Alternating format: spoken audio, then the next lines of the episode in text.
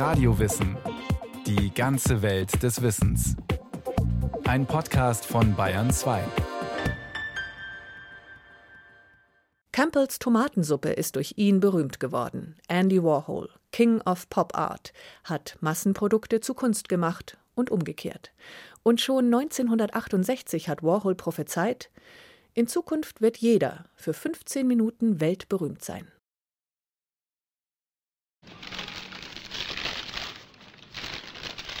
Da sitzt er mit seiner silbernen Alien-Perücke, schaut frontal in die Kamera, ernst wie ein Nachrichtensprecher. Vor sich eine Papiertüte mit einem Burger und eine Flasche Ketchup. Und dann geht's los. Mit provozierender Bedächtigkeit packt er das labbrige Ding aus, klappt es auf und wieder zu, schüttet Ketchup aufs Papier. Beißt ab, tunkt, kaut, schaut. Beißt ab, tunkt, kaut, schaut. Eine gefühlte Ewigkeit von vier Minuten lang. Als er fertig ist, knüllt er das Papier zusammen, wischt sich den Mund ab, schiebt das Ketchup zur Seite und sagt: uh, My name is Andy Warhol and uh, I just finished eating uh, a hamburger.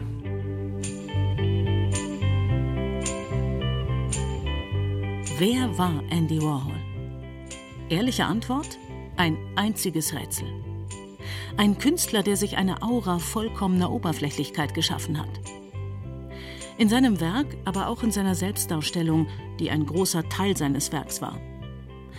Sein Hamburger-Video von 1981 zeigt das. Ebenso sein fast noch berühmteres Selbstporträt von 1967. Die Münchner Kunsthistorikerin Corinna Thierolf, Hauptkonservatorin in den bayerischen Staatsgemäldesammlungen, beschreibt es in ihrem Band zur amerikanischen Kunst des 20. Jahrhunderts so. Es zeigt, sorgfältig inszeniert, die Hälfte des Gesichts verschattet als radikal ungegenständliche Farbfläche, die andere in kühl distanzierter Aufmerksamkeit. Vor dem Mund sind zwei Finger einer Hand abgespreizt, eine Geste der Nachdenklichkeit und des Schweigens. In vier Arbeitsgängen wurden die Farben Orange, Violett, Grün und abschließend das deckende Rot gedruckt. Schablonenhaft wirkt das Bild und zieht einen doch magisch an. Mindestens 64 Variationen erstellte Warhol davon. Manche waren einfacher und günstiger, ganz im Sinne seiner Idee der Kunst für alle, manche waren schwarz-weiß und so düster, dass man fast gar nichts mehr erkennt. Gemeinsam ist ihnen, dass sie einen glauben lassen, etwas Eindeutiges zu sehen. Als ich meine Selbstporträts machte, habe ich keine Pickel dargestellt, weil man das niemals tun sollte. Pickel gehen wieder weg und sie haben nichts damit zu tun, wie du wirklich aussiehst. Doch die perfekte Oberfläche ist trügerisch. Wozu dient sie? Wurde er oft gefragt und antwortete immer ausweichend? Wenn Sie alles über Andy Warhol wissen wollen, Schauen Sie einfach auf die Oberfläche von meinen Bildern, meinen Filmen und mir selbst. Und da bin ich. Wortwörtlich genommen ist mit so einem Satz wenig anzufangen. Im übertragenen Sinn aber bedeutet er nichts weniger als den Bruch mit so ziemlich allen Traditionen eines über Jahrhunderte gewachsenen westlichen künstlerischen Selbstverständnisses. Mit dem Geniegedanken, mit dem Ideal des schöpferischen Individuums, mit dem Geheimniskult der Kunst. War Warhol vielleicht doch ein Zyniker? Einer, der die Welt eigentlich ablehnte und aus diesem Nihilismus heraus agierte?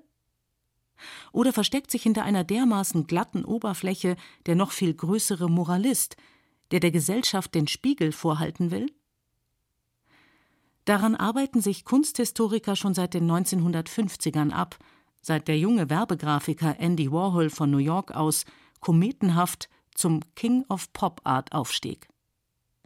Wer versucht, ihn festzunageln, scheitert zwangsläufig. Das glaubt auch Corinna Tierolf. Es sind stets, und dies zeigt sich exemplarisch in seinem Selbstbildnis, Statements über die Situation des Menschen, die auf keinen verbindlichen Nenner gebracht werden können.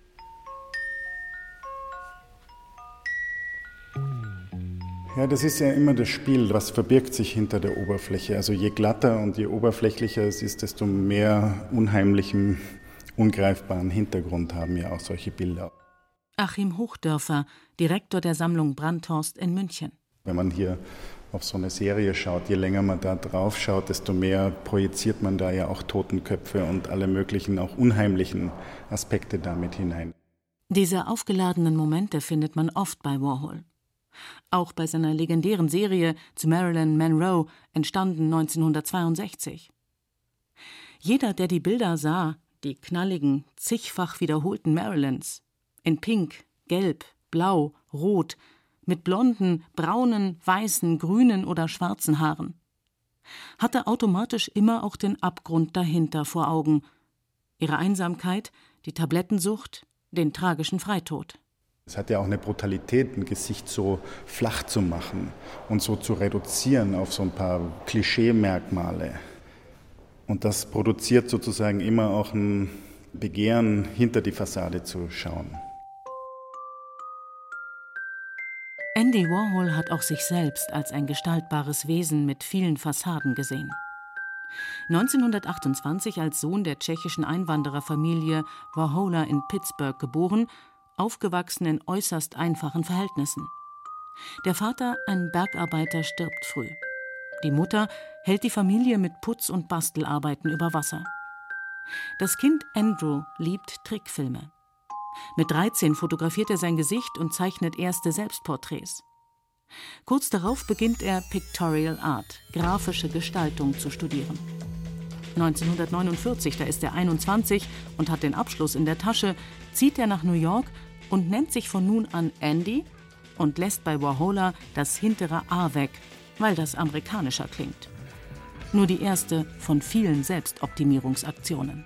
Das fängt hier in den 50er Jahren an, als Warhol noch gar nicht in der Kunstwelt etabliert gewesen ist, sondern ein sehr erfolgreicher Werbegrafiker war in New York.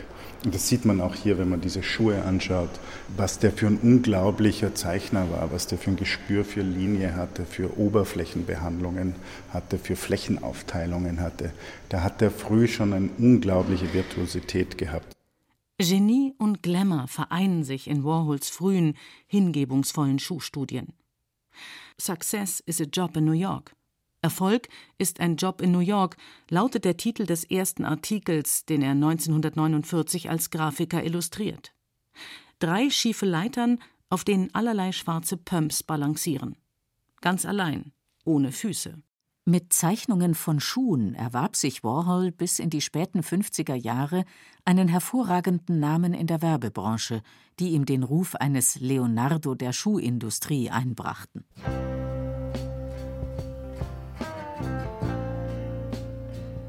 (1955) unternimmt Warhol frei nach Marcel Prousts Recherche du temps perdu, der Suche nach der verlorenen Zeit, eine Recherche du Chou perdu ein Jahr später folgt die Golden Slipper Show. Schuhe im Porträt und zugleich ein symbolisches Who is Who der USA. Shaja Gabor ist mit High Heels aus geprägtem Silberpapier vertreten und James Dean mit Cowboystiefeln und goldenen Sporen. Da gehört Warhol bereits zu den bestbezahlten Grafikern der Stadt und arbeitet verstärkt auch an seinem eigenen Star-Appeal. Lässt sich die Nase schmaler machen, trägt eine silberne Perücke gründet die Andy Warhol Enterprises mit Filialen in Chicago und Philadelphia, dreht erste Filme, bezieht schließlich ein Atelier in Manhattan, das als Factory in die Kunstgeschichte eingeht.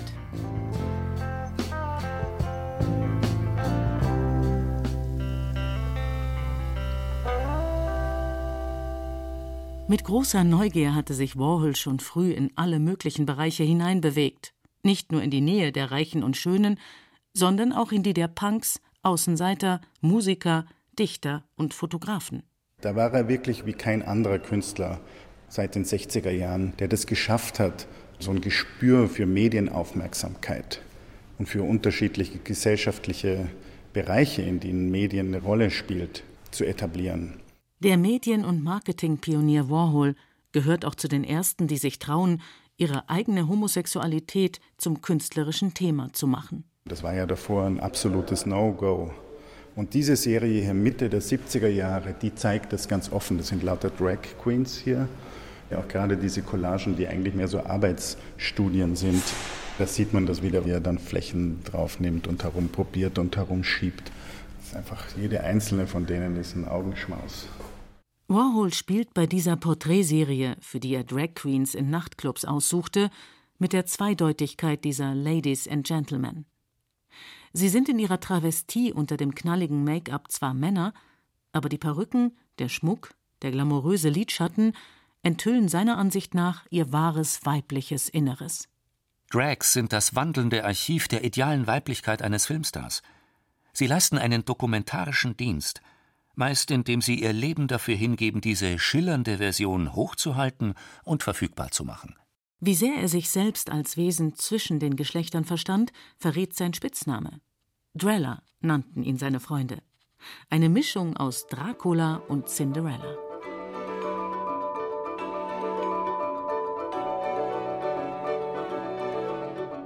Drellas Schloss war ab 1962 die legendäre Factory, untergebracht in wechselnden Fabrikgebäuden in Manhattan. Und hier entstand sie mit Hilfe von zahllosen Assistenten und Assistentinnen, die Pop Art, jene serielle Kunst, die Warhol weltberühmt machte. Collagen, Skulpturen und Siebdrucke. Jene von ihm entwickelte Zwischenform von Malerei und Fotografie, meist inspiriert von der erblühenden Werbe- und Konsumwelt. Campbells Tomatensuppe, Kellogg's Cornflakes, Coca-Cola, die Kuhreihe, die Starporträts Beautiful People, die vom Sockel gestoßenen Ikonen der Kunstgeschichte wie Mona Lisa. Für Warhol war die Factory nicht nur Atelier, sondern auch der Ort, an dem Gewinner und Verlierer, Stars und Heimatlose zusammenkamen. Oder wie er es ausdrückte: Wir machen Filme, Bilder und Skulpturen damit wir von der Straße runter sind. Der Warhol war schon jemand, der offenbar eine Begabung hatte, diese unterschiedlichen Szenen so zusammenzubringen, dass sie gleichzeitig auch medial eine unglaubliche Aufmerksamkeit ähm, erregt haben. Dann kamen natürlich ein paar Skandale dazu, die zum Teil sicher bewusst mit inszeniert waren und wo die Grenzen ja auch fließend werden in der Zeit zwischen Protest und Kommerzialisierung von Protest und was die Entdeckung auch der 60er Jahre war, dass Skandal kommerzialisierbar ist. Was die Skandale betrifft, sind Andy Warhols Partys berühmt berüchtigt. Die Factory Girls and Boys tanzen nackt auf riesigen selbstgebauten Torten und mixen den Besuchern auch mal heimlich flüssiges LSD in den Orangensaft. Aber weil für Warhol Exzess und Geldverdienen gleich wichtig sind, wird tagsüber Kunst wie am Fließband produziert. Natürlich als Produkt des Kollektivs was er zum Ausdruck bringt, indem er zumindest in den 1960er Jahren auf seine Signatur verzichtet. Hinter den Kulissen allerdings bestimmt er sehr wohl Technik, Motive, Farbe und Größe der Bilder. Und lässt dabei bis dato fein säuberlich getrennte Genres verschmelzen. Bildende Kunst, Mode, Musik und Film. Sie müssen sich vorstellen, in den 60er Jahren gab es diese Verbindung von Kunst und Kino gar nicht. Also was für uns heute selbstverständlich ist, dass wenn wir durch eine Dokumenta gehen, dass das einfach ein bunter Mix ist aus Film, Fotografie, Malerei, Skulptur, alles Mögliche. Warhol war da einer der allerersten Künstler, die das ganz systematisch von beiden Seiten diese Grenze überschritten haben. Stars und Sternchen geben sich in der Factory die Klinke in die Hand. Warhols erste tragische Muse, Eddie Sedgwick. Leute wie Bob Dylan, Jim Morrison, Tennessee Williams und Salvador Dali. Ab 1965 hat die Rockband Velvet Underground mit ihrer Sängerin Nico hier ihren Proberaum. Warhol beginnt mit ihrem Entdecker Paul Morrissey zusammenzuarbeiten, der sich ebenfalls der Factory anschließt. Yes, it's true, cause everybody knows the things she does to please meine, Velvet Underground ist ein Produkt von Warhol.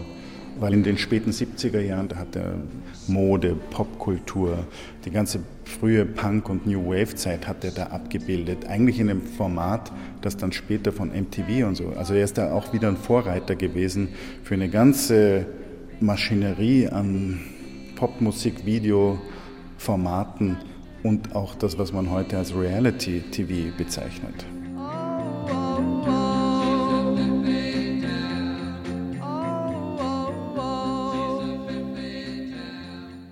1967 tritt Fred Hughes in Andy Warhols Leben, wird sein bester Freund und für die nächsten Jahrzehnte sein Manager. Mit ihm ändert sich vieles. Unter dem zunehmenden Einfluss von Hughes und Morrissey wandelt sich das einst so experimentier- wie drogenfreudige Avantgarde-Laboratorium mehr und mehr zu einem cleanen Kunstkonzern. Kamera überwacht, mit Vorstand und Geschäftsführern. Davor allerdings kommt es zur Katastrophe.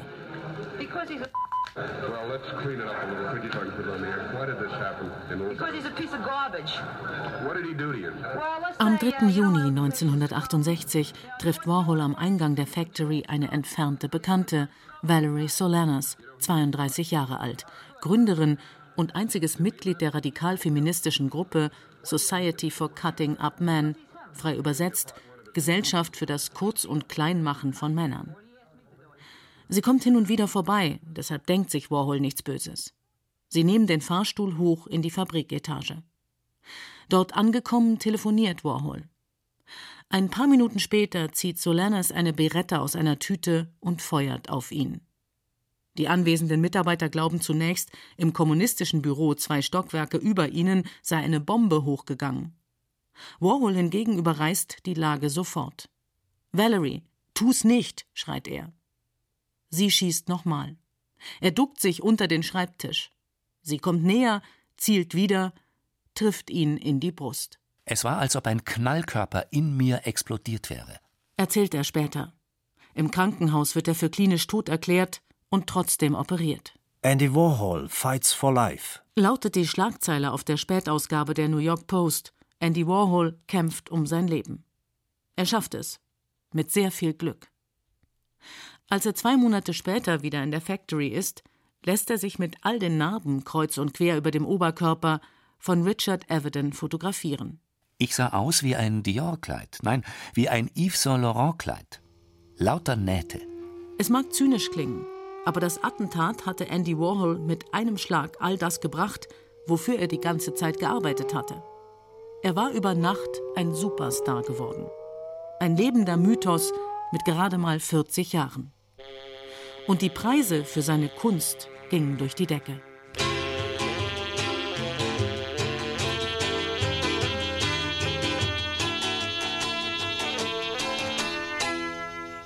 Warhol hat dann zwei, drei Jahre relativ wenig gemacht und hat dann 72 1972 ein Comeback gefeiert mit großen Porträts von Mao. Mao war ja damals einer der meistgelesensten Autoren, auch im Westen.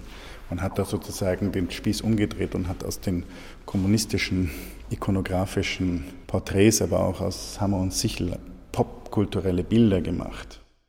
Spätestens jetzt möchte jeder, der was auf sich hält, von Warhol porträtiert werden. Er fotografiert dazu zunächst mit der Polaroid-Kamera. Dann korrigiert er Falten, macht Konturen schmäler, verpasst den Gesichtern ein comicartig überzeichnetes Make-up, färbt Haare von blond zu pink zu schwarz, bearbeitet am Schluss die Bilder zusätzlich mit dem Pinsel. Ein Prozedere, das die Dargestellten seltsam alterslos, ja fast surreal erscheinen lässt, was auch daran liegt, dass sich Warhol nun intensiver für das Thema Abstraktion interessiert und wie gezielt er das gemacht hat mit Serien, die ganz bestimmte Fragestellungen von abstrakter Kunst adressieren. Zum einen Shadowbilder, Schattenbilder, wo es um Absenz auch von Körper geht, dann die Piss Paintings. Eine neu aufgelegte Idee aus den frühen wilden Jahren der Factory. Überdimensionale, mit Kupferstaub bemalte Leinwände, auf die die Mitarbeiter gemeinsam uriniert haben, was, dank chemischer Reaktion, schöne, lindgrüne Spritzmuster erzeugt. Die pure Sauerei? Natürlich nicht. Es sind ironische Kommentare zum abstrakten Expressionismus. Warhol nimmt das Prinzip der abstrakten Kunst, das Innerste nach außen zu stülpen, einfach wörtlich. 1979 entdeckt er schließlich sein wohl glamourösestes Gestaltungsmittel. Glasstaub mit Farbe vermischt. Er nennt diese Bilder großspurig Diamond Dust Paintings. Diamantenstaubmalerei. Und es hat natürlich unglaublich tolle Effekte, wenn man da so vorbeigeht. Die glitzern einfach. Die haben den ganzen Glamour sozusagen von dem, was aus Kunst ja auch geworden ist. Gefragt, was ihn daran reize, antwortet Warhol mit dem ihm eigenen Understatement. Es ist einfach eine gute Art, Materie an die Wand zu schmeißen. Auch sich selbst inszeniert er in einem späten Selbstporträt von 1985 auf diese Weise als silbrige Materie aus einer fernen Galaxie. Es ist müßig, darüber zu spekulieren, ob es sich um einen beliebigen Effekt oder eine Würdeformel handelt, da die Qualität von Warhols Werk gerade auf der Unmöglichkeit der eindeutigen Zuordnung basiert. Schreibt die Kunsthistorikerin Corinna Thierolf, Referentin der Bayerischen Staatsgemäldesammlungen für Kunst nach 45, in entwaffnender Offenheit. Und in der Tat, es geht hier kaum mehr ums Verstehen, es geht ums pure Sehen.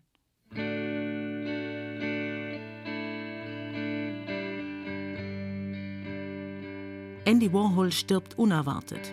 Am 22. Februar 1987 nach Komplikationen bei einer simplen Gallenblasenoperation. Er wurde gerade mal 58. Es sind die Bilder seiner letzten Jahre, die seinen Blick auf die Welt, die Menschen und die Dinge des Alltags am offensten zeigen.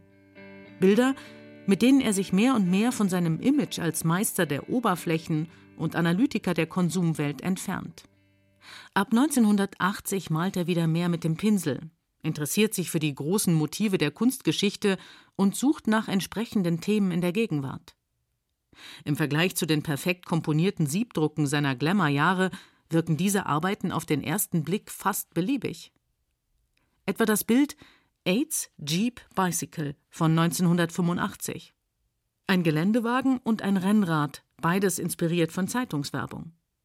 Unter diese Ikonen westlicher Freiheitsutopien schreibt Warhol übergroß das Wort AIDS. Tirolf hat diese späten Werke sehr genau analysiert. Sie merkt an, dass sich eine seltsame rote Schliere quer über das Bild zieht und dass gleich hinter AIDS die Buchstaben FU stehen. AIDS Furor. Der Titel der New York Post am 30. August 1985. Warhol wertet nicht, moralisiert nicht, obwohl viele seiner Freunde an AIDS gestorben sind. Er dokumentiert lediglich den Schockzustand, den die Krankheit ausgelöst hat. Gezeigt wird kein neutralisierendes Raster, vielmehr werden die Inhalte in einem Neben und Übereinander individuell gewichtet. Warhol, der stets eine Maschine sein wollte, setzt ein Denkmal für Fleisch und Seele jedes Einzelnen. Sie hörten Andy Warhol Pop oder Art von Joanna Ortmann. Gesprochen haben Katja Amberger, Beate Himmelstoß, Carsten Fabian und Friedrich Schloffer. In der Technik Adele Kurzil, Regie hatte Sabine Kienhöfer, Redaktion Nicole Ruchlack. Eine Sendung von Radio Wissen.